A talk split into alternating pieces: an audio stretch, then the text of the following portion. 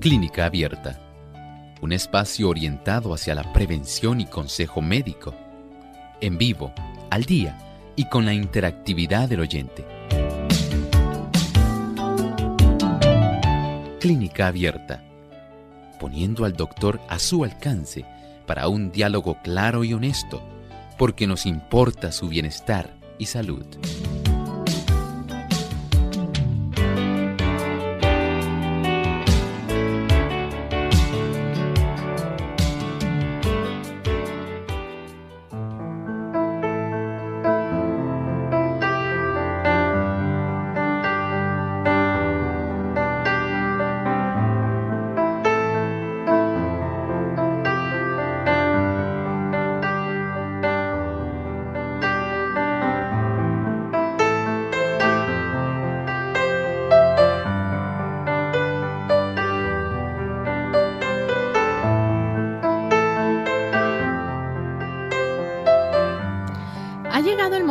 Usted hacer su consulta en nuestro programa de clínica abierta. Así que sea parte de nuestro programa, llámenos y participe localmente en Puerto Rico. Puede comunicarse a través del 787-303-0101. Para los Estados Unidos, el 1866-920-9765.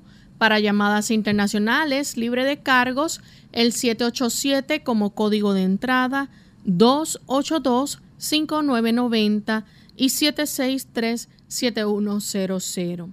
También usted puede comunicarse escribiendo a nuestra página en Facebook. Pueden buscarnos por Radio Sol 98.3 FM y ahí en vivo durante esta hora estaremos recibiendo sus consultas. Sin embargo, queremos anunciar que hoy el chat de nuestra página web no lo tenemos disponible. Así que tienen esta otra alternativa a través de Facebook. Eh, pueden entrar durante la hora de nuestro programa y hacer su consulta escrita de esta forma.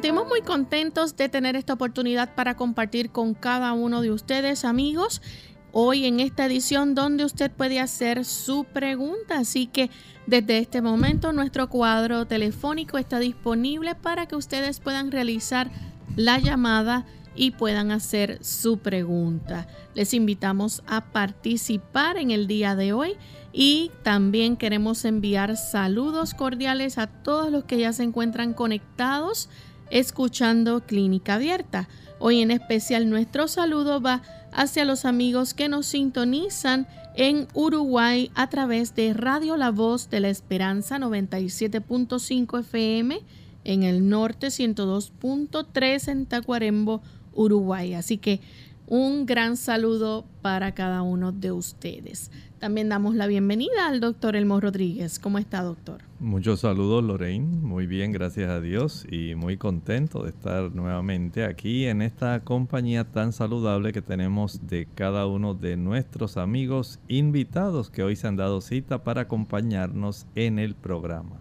Así es. Y queremos que en lo que siguen llamando, ¿verdad? Nuestros amigos y siguen preparando para la comunicación y establecer, ¿verdad? Su consulta. Vamos entonces a escuchar el pensamiento saludable de esta ocasión. Dice el pensamiento saludable. Dios desea que todos los que creen en Él sientan la necesidad de mejorar. Debe aumentarse toda facultad recibida. No debe ponerse a un lado ningún don como labranza y edificio de Dios, el hombre está bajo su supervisión en todo sentido de la palabra, y cuanto más se familiarice con su hacedor, tanto más sagrada considerará su propia vida. No pondrá tabaco en su boca, sabiendo que contamina el templo de Dios. No beberá vino o licor, porque como el tabaco degradan todo el ser. Ciertamente la amplitud del pensamiento divino referente al ser humano es sumamente alta. El Señor desea que nosotros comprendamos cuán sagrado resulta la existencia. Él no quiere que usted y yo malogremos nuestra existencia. No desea que podamos dañar la vida que Él nos ha dado, que la acortemos y que echemos a perder las funciones indispensables de nuestro organismo sencillamente porque estamos utilizando productos tóxicos. ¿Sí? El alcohol, el tabaco son productos tóxicos, productos que nos dañan, productos que no nos benefician para nada. Por lo tanto, desde el punto de vista de nuestra responsabilidad hacia nuestro Creador y Redentor, cuide su cuerpo. Él requiere eso de usted. Bien, y con este pensamiento entonces damos inicio a las llamadas de nuestros amigos oyentes. Ya tenemos algunos listos para comenzar a preguntar. Tenemos en línea telefónica Mercedes. Ella se comunica de la República Dominicana. Bienvenida, Mercedes.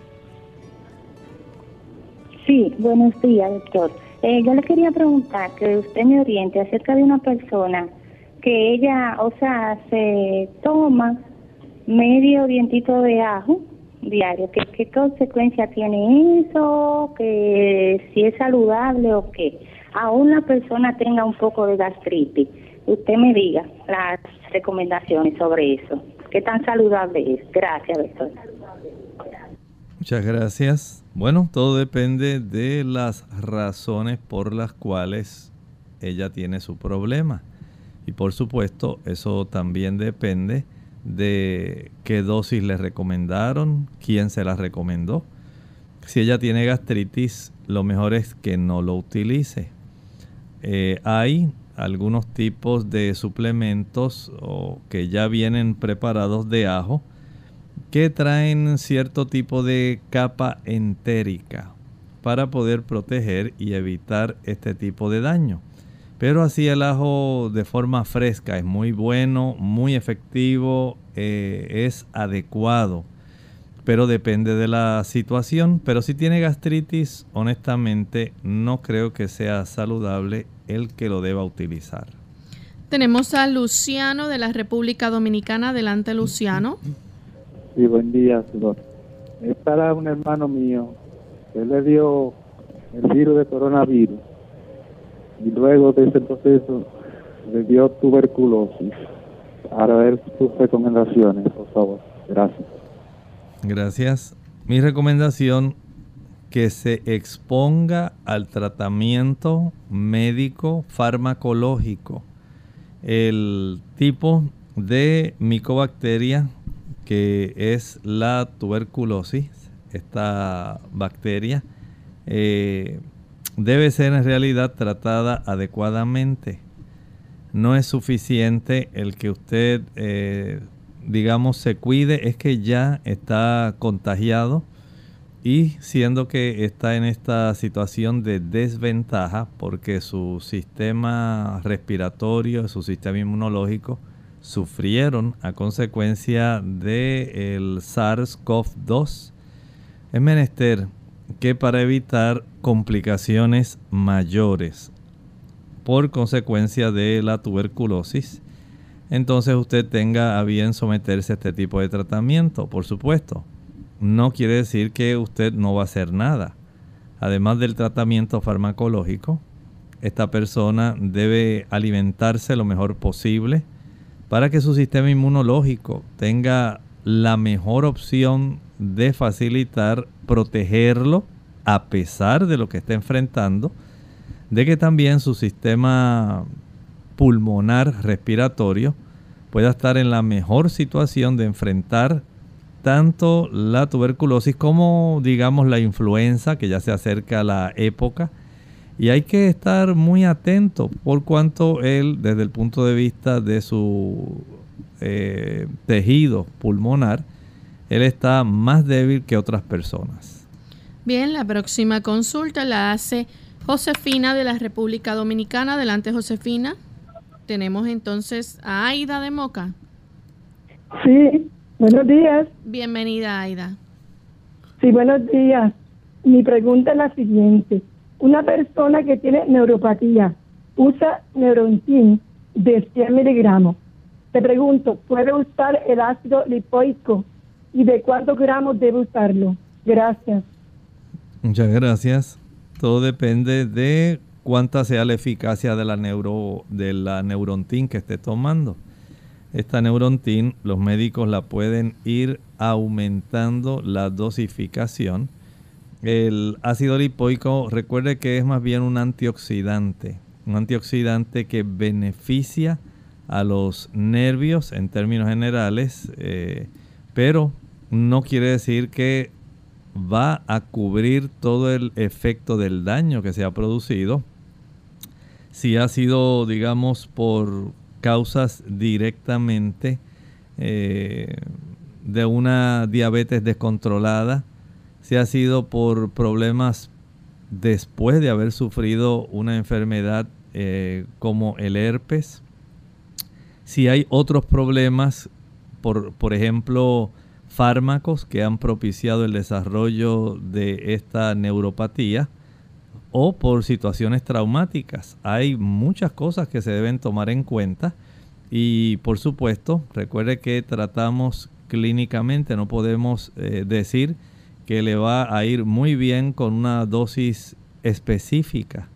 Hay que ir adaptándolo al paciente, por eso no le creo conveniente darle una dosis específica porque no sé cuál sea el cuadro clínico de ella y cuánto en realidad podamos ayudarlo dándole en este momento sin poder verla ni saber qué otras condiciones padece o qué otros medicamentos toma, poder ayudarla realmente. Ahora sí, tenemos a Josefina de la República Dominicana. Adelante, Josefina. Buenos días, bendiciones. Eh, yo soy, eh, tengo, soy hipertensa y además me dio un ACV. Me da mucho dolor en el cuerpo, la masa muscular, los dedos amanecen que no puedo casi cerrar las manos. Entonces el doctor me mandó hacer eh, analítica vitamina D, está en 22, el ácido úrico está en 7.14 y el PCR está en 11.12. El doctor me puede decir, por favor, si eso tiene que ver con lo que me está sucediendo y qué remedios naturales puedo utilizar. Muchas gracias. ¿Cómo no? Sí le puedo decir que usted debe elevar la dosis de la vitamina D si es que la está tomando, porque la cifra sanguínea que tiene es muy baja. De esta forma, pues no podemos recibir el mayor beneficio para aumentar la oportunidad en que usted pueda estar en una posición más combatiente. Recuerde que la vitamina D en el aspecto inmunológico es sumamente esencial y sí se ha podido relacionar este tipo de vitamina que actúa también como una hormona que resulta tan importante que ya hasta el gobierno de los Estados Unidos y muchos otros gobiernos europeos saben que cualquier persona que tenga la vitamina D baja va a tener más probabilidad de ser infectado por diversos agentes, incluyendo el SARS-CoV-2. Por eso entiendo que en este momento su mayor preocupación debe ser aumentar esa cifra. Vaya a su médico, permita que él vea el estudio, eh, el conjunto de estudios que le recomiende de acuerdo a su edad y a su situación, ¿verdad? El cuadro clínico que usted tenga, cuánta cantidad debiera él aumentar para que usted tenga el beneficio de protegerse realmente. Bien, vamos en este momento a hacer nuestra primera pausa. Cuando regresemos, continuaremos entonces con más de sus preguntas. El tofu es el queso requesón de la soya, un plato diario en el oriente, tal como lo es la papa en los Estados Unidos.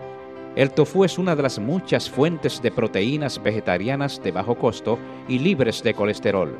Buena fuente de calcio, fósforo, hierro, vitaminas B y proteínas, contiene todos los aminoácidos esenciales. Debido a su textura suave y digerible, el tofu es un alimento excelente para completar la dieta del bebé, proveyendo calcio adicional.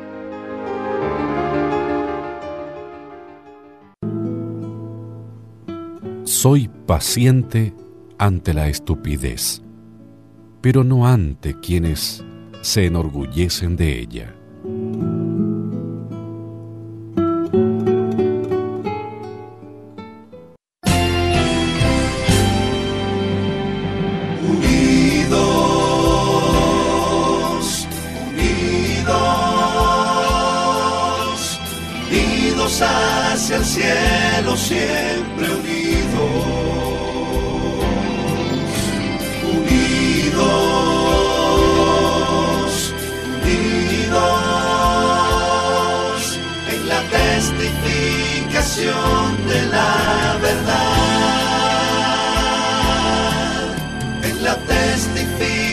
De la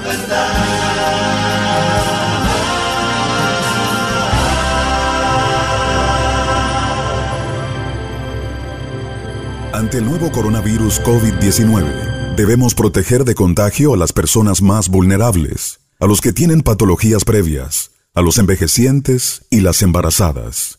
El mensaje es, la vacuna eres tú. Según cómo te comportes, podemos evitar la propagación del virus. Este es un mensaje de esta emisora.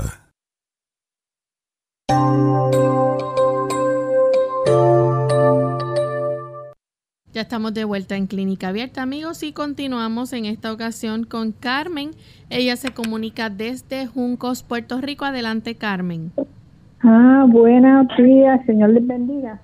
Este, es que a mí me operaron de catarata y ahora tengo el ojo reseco.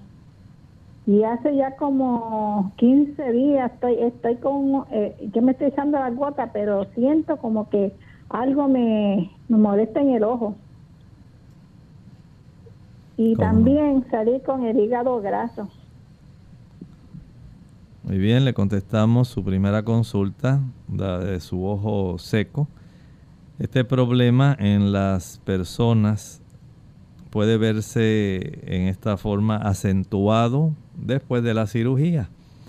En las damas es frecuente eh, a consecuencia de su trastorno menopáusico. Es muy común, pero en su caso es eh, útil que además usted pueda hablar con el oftalmólogo que hizo el procedimiento, verificando que todo esté bien, de que no haya algún tipo de partícula, algo que haya caído, digamos, en la zona de la conjuntiva tarsal y esté produciéndole este tipo de malestar que no sea solamente la resequedad ocular.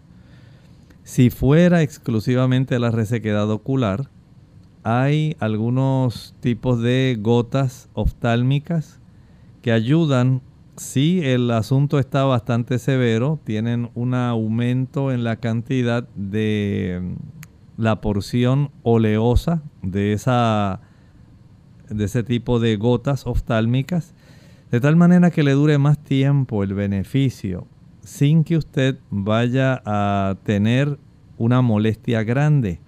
Hay unas que son de una duración más corta, su efecto beneficioso, otras son de duración más larga. Hable con su médico a ver si él le puede recomendar las que sean de una duración más prolongada. Bien, la próxima consulta que tenemos la hace una anónima desde la República Dominicana. Adelante, anónima. Y buen día. Buen día. Un señor, él tiene 83 años y tiene un lunar en la nariz, en el lado izquierdo. Él ha ido a cuatro dermatólogos y le dijeron que tenía que hacerse cirugía, pero consultó con otros doctores y le dijeron que no debe hacerse nada. Él desea saber si hay algo que se lo haga reducir de tamaño o si debe quedarse así. Gracias. ¿Puedes repetir nuevamente la primera parte de la consulta que no escuchamos? Él tiene 83 años y tiene un lunar en la nariz, en el lado izquierdo. Ha ido a cuatro dermatólogos y le dijeron que tenía que hacerse cirugía, pero los últimos médicos le dijeron que no, que debe quedarse así. Él desea saber si hay algo que lo haga reducir de tamaño o si debe quedarse así. Bueno, mire, este tipo de lesión dermatológica a veces puede ser preocupante porque a veces se pueden confundir eh, los lunares con algún tipo de cáncer que se esté desarrollando. Y el hecho de que los médicos ellos lo puedan ver físicamente, ellos pueden medir y con unas lentes de aumento pueden observar la superficie, los cambios que han ocurrido ahí, eh, ver si hay algún tipo de sangrado asociado, enrojecimiento, si hay algún tipo de molestia adicional que pueda ser preocupante, entonces el hacerse la escisión, el sacar ese tipo de, digamos, lunar, pudiera ser la recomendación. Si él no desea operarse porque desea entonces seguir lo que los médicos le han dicho los últimos que visitó, entonces debe observar atentamente si el diámetro, el ancho de este lunar continúa aumentando, si aumenta alguna molestia, si hay mucho enrojecimiento, si aumenta el, digamos, eh, la calidad de la superficie, si va cambiando. Todo esto sería bastante necesario observarlo porque en las personas hay diferentes manifestaciones eh, que pueden denotar no que sea necesariamente un lunar, sino más bien puedan ser sospechosas de algún tipo de carcinoma. Eh, hay varios tipos, especialmente el espino celular, hay vaso celular. Y esto debe ser eh, objeto de estudio de observación. Si él quiere estar, digamos, en observación con estos médicos que le hacen esta última advertencia, eh, sencillamente quédese en observación, pero note si aumenta el diámetro, si hay crecimiento eh, en forma vertical, si hay algún tipo de deformidad que comienza a desarrollarse, si hay algún tipo de sangrado. Todo eso hay que observarlo de tal manera que ustedes puedan tener, eh, él pueda tener la seguridad de que no tiene algún proceso maligno. Tenemos una anónima desde Yabucoa, Puerto Rico. Adelante, anónima. Sí, buenos días, doctor. Que yo soy una paciente de cáncer y la última cita con la oncóloga me dijo que salí con el potasio alto, que qué era lo que yo estaba comiendo. El potasio de 355, yo salí con 579.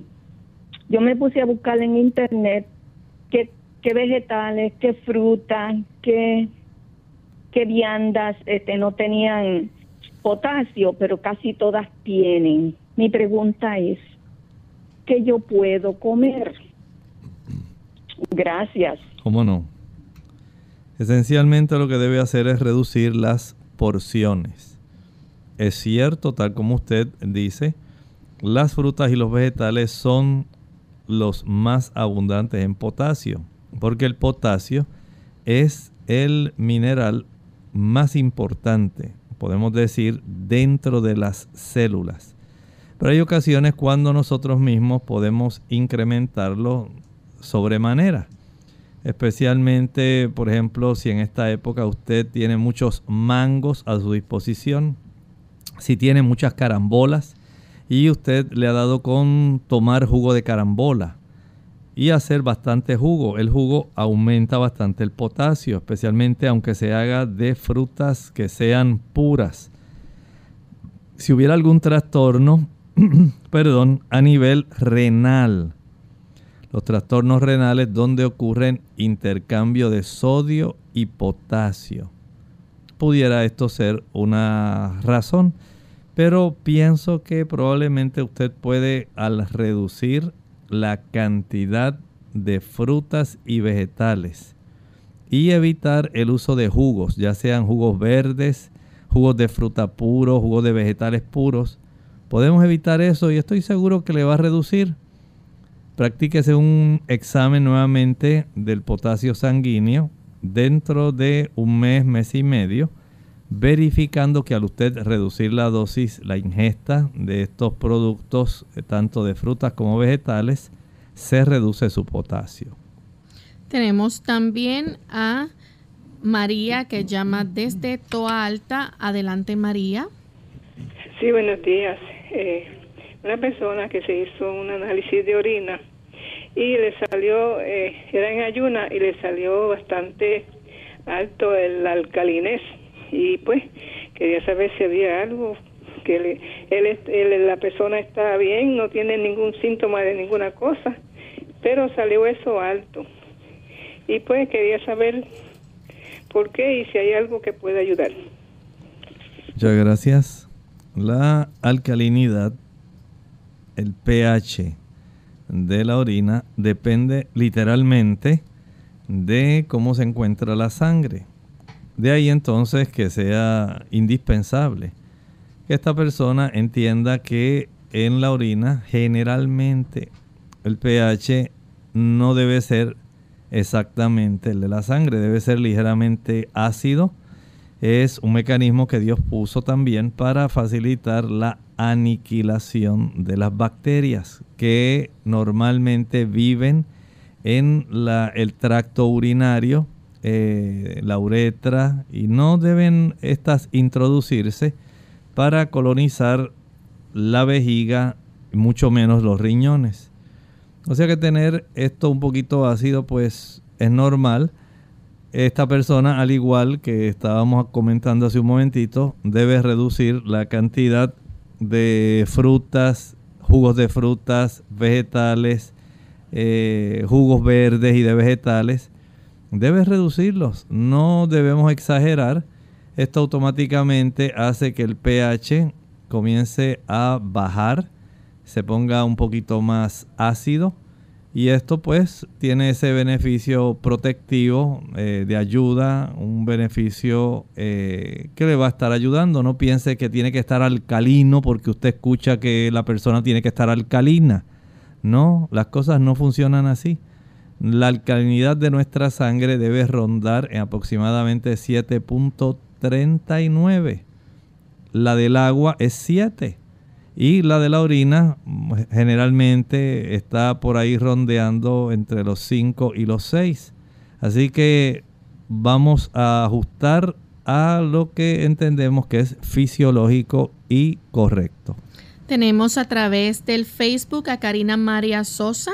Ella dice que está haciendo la dieta de las uvas y que le gustaría saber cuáles beneficios ofrece y desde cuándo se comienzan a ver los resultados. Bueno, en realidad no sabemos por qué está haciendo la dieta de las uvas. Generalmente la persona lee, dice, bueno, yo sospecho que tengo tal cosa. Esa dieta de uvas generalmente, aunque usted no lo está diciendo, pero generalmente las personas lo hacen cuando tienen algún problema que es de índole articular y de algún tipo de índole cardiovascular. Esto logra beneficiar a estos dos sistemas, eh, ayuda para que la persona pueda reducir inflamaciones y pueda tener eh, ese beneficio de sentirse mucho mejor. Pero todo depende de la clínica de la persona. Si la persona se siente muy débil, si la persona tiene otros padecimientos, si está tomando medicamentos, eh, la razón por la cual, por eso comencé por ahí, usted comenzó a utilizarla, la desconocemos.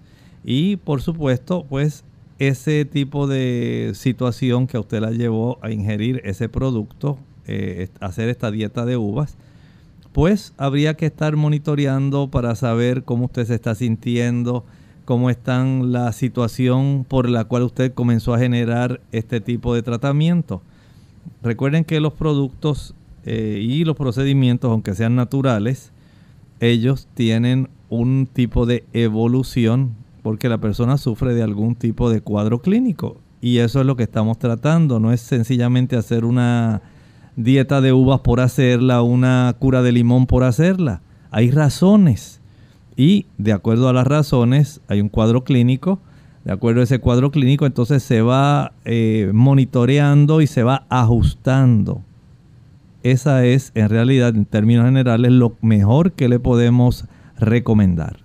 Katy Rodríguez a través de Facebook también pregunta qué sirve para las hemorroides, el intestino inflamado, dice que se siente sin ánimo y se hizo ya análisis.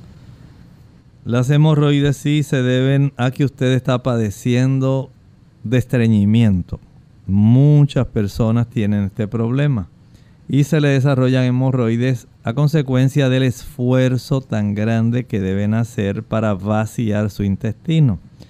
Si esa es la razón, digamos que usted eh, no lo vacía bien y se han desarrollado estas hemorroides, sencillamente el asunto está en mejorar la cantidad de fibra que usted ingiere cada día, especialmente la celulosa. Hablamos de la fibra que está contenida en las frutas, los vegetales, los cereales integrales, arroz integral, trigo integral, las legumbres muy ricas en celulosa. Ahí hablamos de los chícharos, las arvejas, los frijoles, los garbanzos, las lentejas, ese tipo de productos tan rico en esta celulosa también le ayuda a reducir bastante el problema del estreñimiento. La linaza, excelente. El tomar agua, esencial. El que usted pueda también practicar baños de asiento en agua tibio caliente. Ayuda también a mejorar la inflamación de las hemorroides. Doctor, nos especifica Karina María Sosa que ella está haciendo la dieta de uvas por, eh, por su salud, por la sangre específicamente, tiene los ojos amarillos, se le olvidan mucho las cosas, tiene la sangre ácida. Mire, si tiene los ojos amarillos, le recomiendo que vaya al médico. No se deje llevar solamente porque usted cree que tiene la sangre ácida. Eso está de moda, pero sí nos interesa que se haga un estudio sanguíneo. Verifiquemos cómo está la bilirrubina total un examen de química sanguínea pudiera revelarnos cómo está su función renal, nos va a decir cómo está la función hepática y a la misma vez hay unos eh, diversos elementos que van a medirse para saber en realidad cómo está el pH de la sangre. No es solamente porque usted lo sospecha y está enferma. Vaya al médico, atiéndase es menester antes que tratarse sin tener algún tipo de evidencia, digamos, que esté sustentando el hecho de que además de que usted tenga los ojitos amarillos y se sienta mal, qué razones hay detrás de este problema. Hacemos nuestra segunda y última pausa. A regreso continuaremos con más consultas. La depresión en los hombres. Hola, les habla Gaby Goddard con la edición de hoy de Segunda Juventud en la Radio, auspiciada por AARP. Es una cultura de silencio y por lo tanto se hace difícil solicitar ayuda cuando se sufre de depresión. Eso es lo que encontró un estudiante hispano en la universidad cuando se le hizo imposible funcionar a causa de la depresión.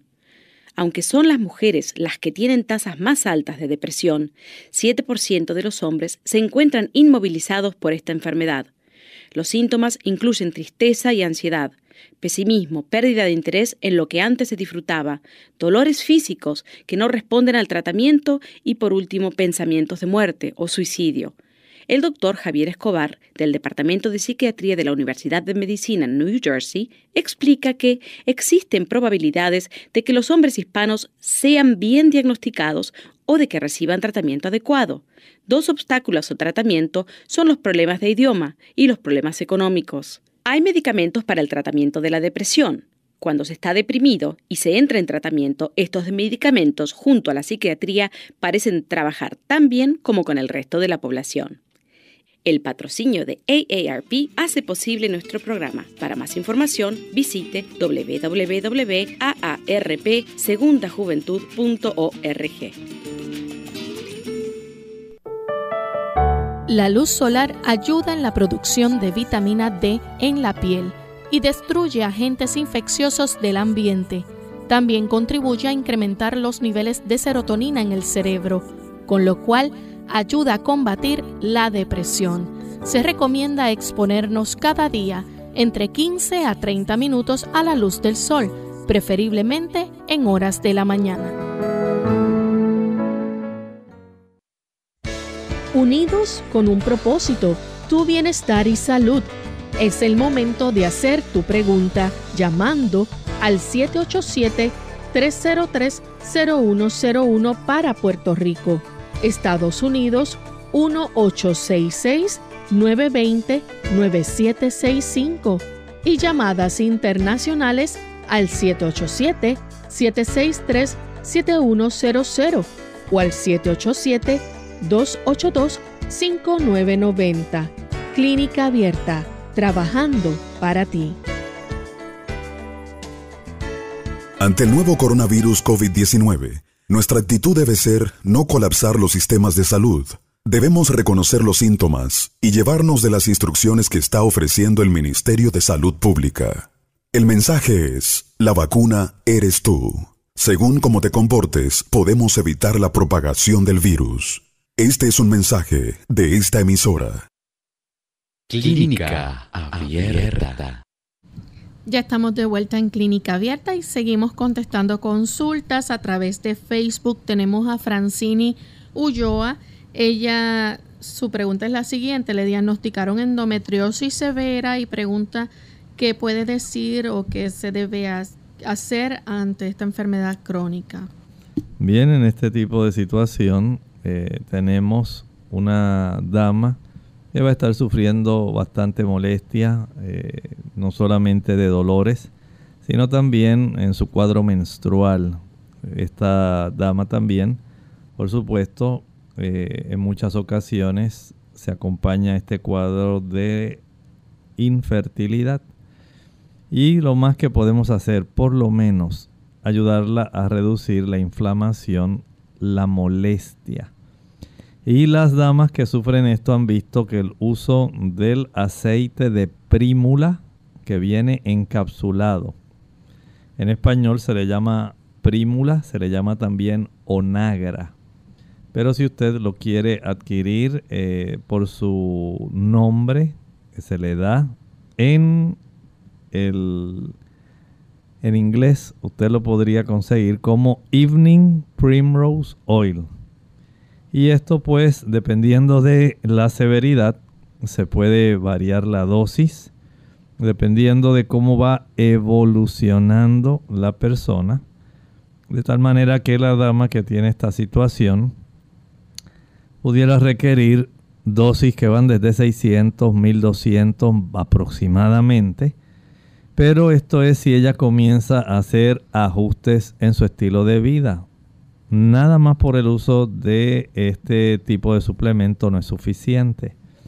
Esta dama debe evitar el uso de los productos de origen animal, leche, mantequilla, queso, carne, huevos. Esos productos trastornan esa proporción que debe haber entre los estrógenos y los progestágenos. Queda afectada.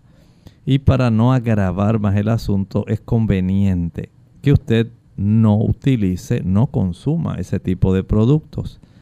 También el asegurarse en saber cómo está la cifra de su vitamina D. Tiene mucho que ver también con la capacidad de que el sistema hormonal femenino esté funcionando adecuadamente y de una manera protectora. El ejercicio y la actividad física resultan indispensables en esta dama.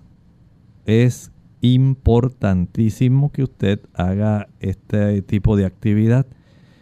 También el que pueda dormir adecuadamente cada noche, acostarse temprano, tiene un efecto que ayuda muchísimo a ir regulando la proporción de hormonas.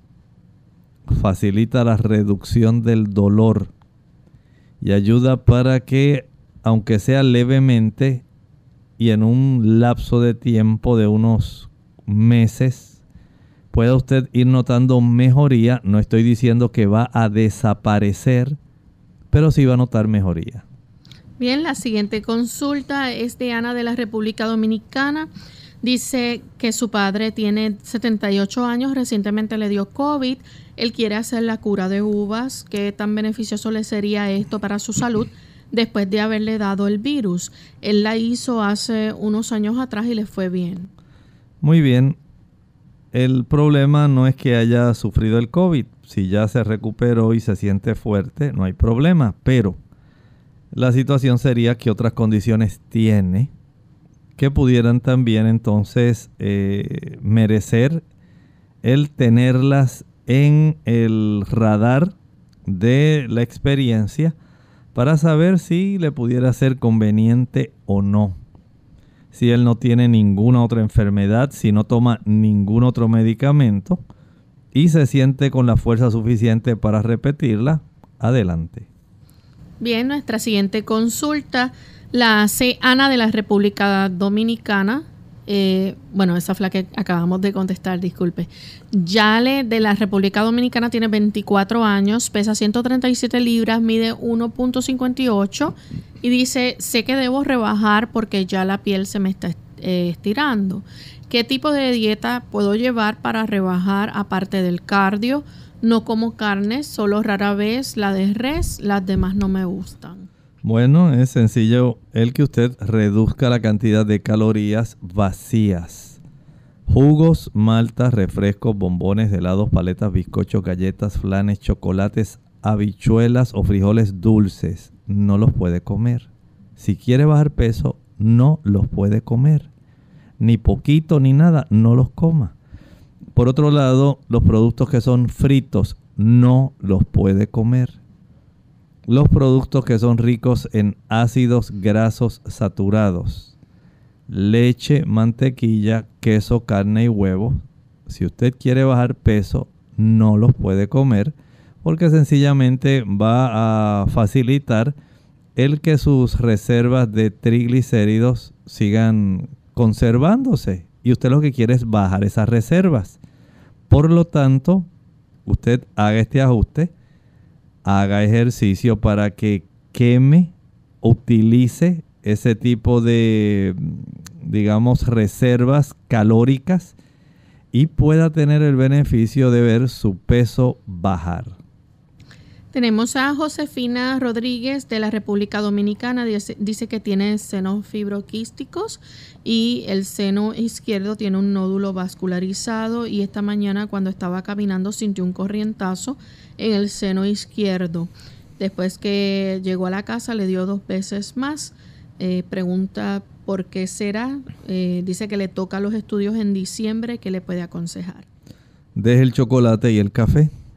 Tan pronto usted deje el chocolate y el café, la enfermedad fibroquística mamaria comienza a mejorar. Pero tomando café, comiendo chocolate, sea blanco, sea negro, sea líquido, en polvo, sea en dulces, sea cacao puro, se va a seguir afectando. No lo utilice. Verifique la cifra sanguínea de su vitamina D. Es importantísimo para la dama tener este tipo de estudio, esta prueba, para verificar que la pueda elevar. También debe tener en mente que a mayor consumo de productos como por ejemplo la leche, los huevos y el pollo, mayor es la probabilidad de que esta situación siga desarrollándose. Por lo menos ya usted está muy cerca de hacerse sus estudios, pero no quiere decir que usted tenga que esperar hasta allá para que el médico le haga una revisión. Él puede palpar y desde ahora podría él tener la oportunidad de ordenar algún tipo de mamografía o sonomamografía, si así fuera el caso, de acuerdo a los hallazgos que él pueda palpar en el examen de eh, las mamas. Por lo tanto, no tiene necesariamente que esperar hasta diciembre. Si usted ya tiene este tipo de malestar, puede acudir donde él. Tenemos a Carmen de la República Dominicana. Carmen buenos días. Buen día. Yo me hice una analítica en el mes de junio y los hemogramas y los glóbulos blancos se salió bien, pero la milasa, la lipasa, está en 59 y 37, colorimétrico. Y también la TSH, la T3 y la T4. La TSH está a 5.60 de los parámetros 27 y 4.20 la endocrinóloga me dice como que eso es subclínico, pero no sé si también la milasa la lipasa está relacionada A veces me siento un poco cansada, eh, como asueñada, los síntomas, no aumento de peso, mido 5'5 y peso 120. A ver su recomendación. Bueno, está, en realidad está levemente hipotiroidea, levemente apenas está comenzando. Eh, sí, le puedo recomendar si usted está ingiriendo bastantes productos azucarados o algún producto eh, en ese afán por ganar peso y comer cosas dulces, eh, paletas, bizcochos, galletas o productos fritos. Esto puede traer una elevación de sus triglicéridos y entonces van a estar elevándose esas cifras de mm, lipasas y amilasas que entendemos que usted puede conservarlas en una cifra que sea un poco más baja en realidad, eh, pero usted debe observarse si usted se siente muy mal, no deje de ir a su médico de cabecera para que él pueda ordenar algunos estudios adicionales. Solamente mantenga en observación la función de su tiroides, que le puedan repetir sus estudios nuevamente en aproximadamente unos tres meses. Carmen de Costa Rica quiere que le ayude con esto. Tiene más de dos semanas de estar con una picazón en el cuerpo.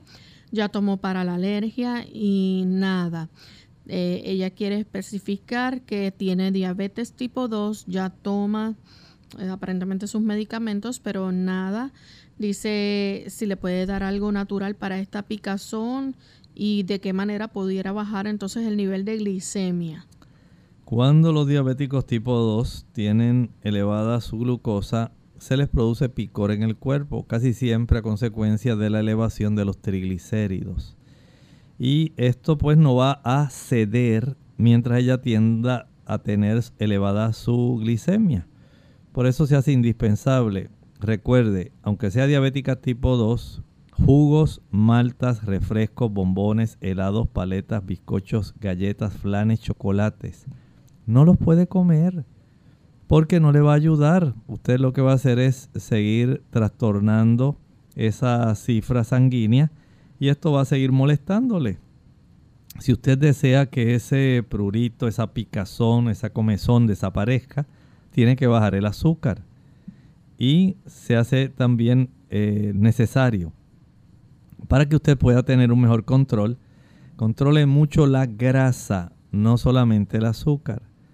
A mayor cantidad de productos fritos, mientras más carnitas, eh, chuletas, jamón, tocino, Mientras mayor sea la cantidad de grasas saturadas que usted coma, más difícil se le hace a su insulina poder introducir la glucosa a las células, quedando entonces la glucosa en la sangre y causándole el cuadro clínico del cual usted se queja. Deje de usar productos azucarados. Si está sobrepeso, baje peso, porque si no, la resistencia a la insulina va a seguir aumentando. La glucosa sanguínea aumenta, el picor aumenta y usted va a seguir con su, con su cuadro. No importa que tome cetiricina, que use eh, antihistamínicos, el problema va a seguir. La situación es bajar el azúcar y los triglicéridos. Tenemos entonces a Iris que llama de Guaynabo, Puerto Rico. Adelante, Iris. Sí, buen día. Doctor, ¿me podría decir por qué al suelo eh, mi hermana le salió primero a los dos ojos? Luego en este año ya le han salido, le han repetido como tres veces. ¿Usted me puede decir? ¿Qué le dio? Disculpe, Iris, ¿puede mencionar qué fue lo que le dio? La cosita esa que dan encima de los ojos o suelo Ah, ¿cómo no? ¿Cómo no? Ok. Son infecciones localizadas que ocurren en las glándulas que tenemos en los bordes de nuestros párpados. Si ella se lleva sus manos sucias para tallarse los ojos, ahí digamos que tiene picor, y ahí se pasa ella tratando de calmar el picor, eh, tallándose así sus ojitos. Eso va a ocurrir con frecuencia. es muy fácil infectarse. Trate de evitar llevarse sus manos a la cara. Si lo va a hacer, láveselas primero para que usted entonces con mucha delicadeza pueda trabajar ahí. Si ya ha desarrollado este tipo de infección localizada, hierva agua con sal. Agua con sal a una temperatura, una vez ya hierva y se reduzca la temperatura, mientras está tibio caliente, que no la vaya a quemar. Sumerja una compresita fría, esa, perdón, una compresa eh, de tela en esa agua calientita con sal y esa se la aplica directamente sobre los ojos. Esto ayuda mucho para calmar la molestia, ayuda a evitar la infección que ésta continúe y estoy seguro que a la misma vez va a ser protector para evitar que pueda desarrollarse adicionalmente. Tenemos a Kelvin Torres a través de Facebook. Él dice, ¿cómo puedo tomar el sopalmeto para la prevención de la próstata en infusión o pastillas? Tengo 38 años y soy paciente de colitis ulcerosa. Este tipo de producto puede adquirirse preferiblemente encapsulado, aunque hay dos variedades. Hay una variedad donde eh, básicamente la, el producto está literalmente triturado eh, muy finamente, pero hay otra donde además del producto finamente triturado, hay, eh, viene acompañado del extracto de esta planta. Así que es un poco más potente. De acuerdo a cuán agrandada, cuánta hiperplasia prostática tenga el paciente es la dosificación. Ustedes notarán que enfatizo, no es que usted tome las cosas porque son naturales así, porque sí primero usted tiene la hiperplasia prostática, ya el médico le hizo un tacto rectal, le revisó el antígeno específico de la próstata, antes de que usted comience a tomar esas cosas. ¿Tiene usted nocturia? ¿Se levanta dos, tres veces en la noche a orinar?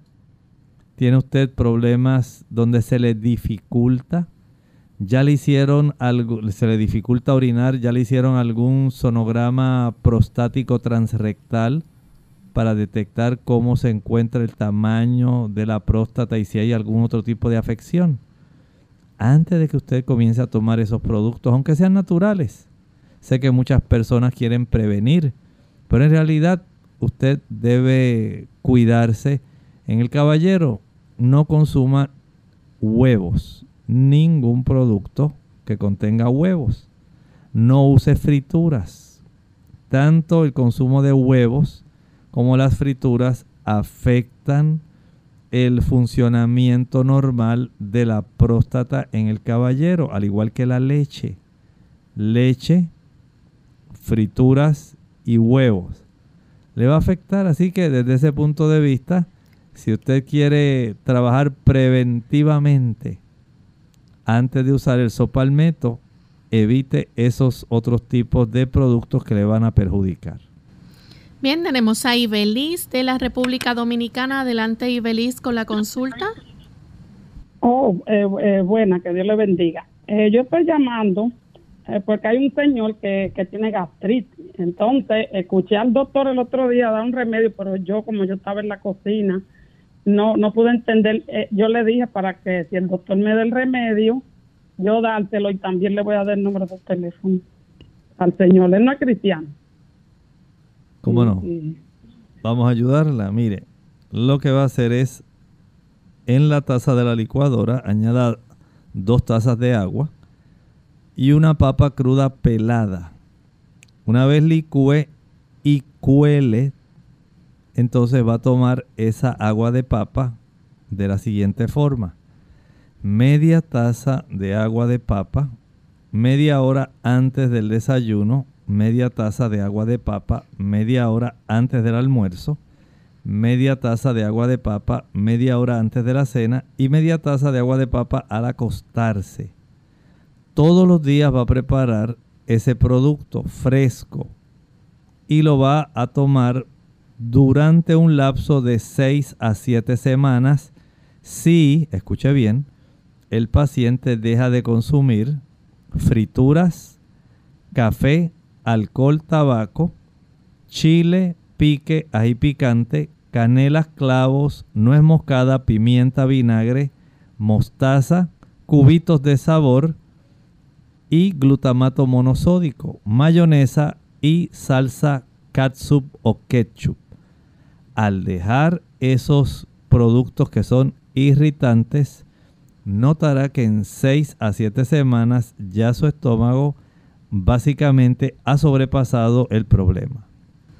Bien, ya hemos llegado al final de nuestro programa. Agradecemos a los amigos que se comunicaron. Aquellos que no tuvieron la oportunidad de hacer la pregunta, les invitamos a que se mantengan en sintonía y el próximo jueves en nuestra edición de preguntas pueden comunicarse nuevamente.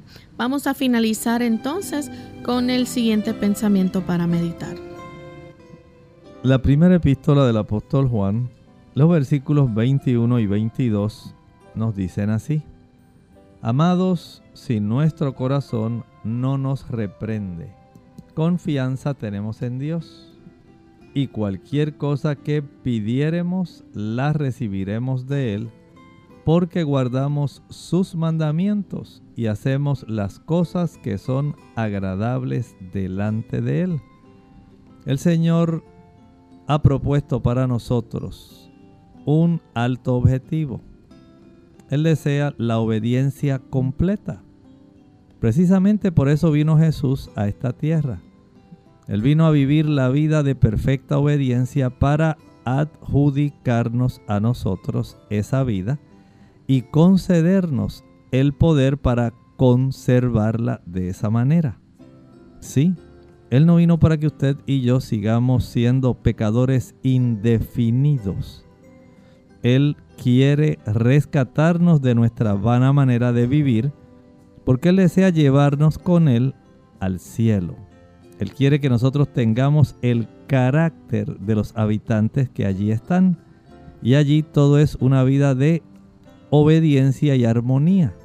Por eso Él quiere cambiar nuestro corazón, nuestra mente, nuestros motivos, de tal manera que nosotros mediante su gracia, mediante el poder de su Espíritu, en virtud de su justicia por la fe, podemos guardar sus mandamientos y hacer las cosas que son agradables delante de Él. Nosotros ya tenemos que finalizar, pero les recordamos que mañana tienen una cita nuevamente con este programa y a la misma hora estaremos hablando acerca del desmayo. Ese será nuestro tema en el día de mañana. Así que se despiden con mucho cariño. El doctor Elmo Rodríguez Sosa. Y Lorraine Vázquez. Hasta la próxima.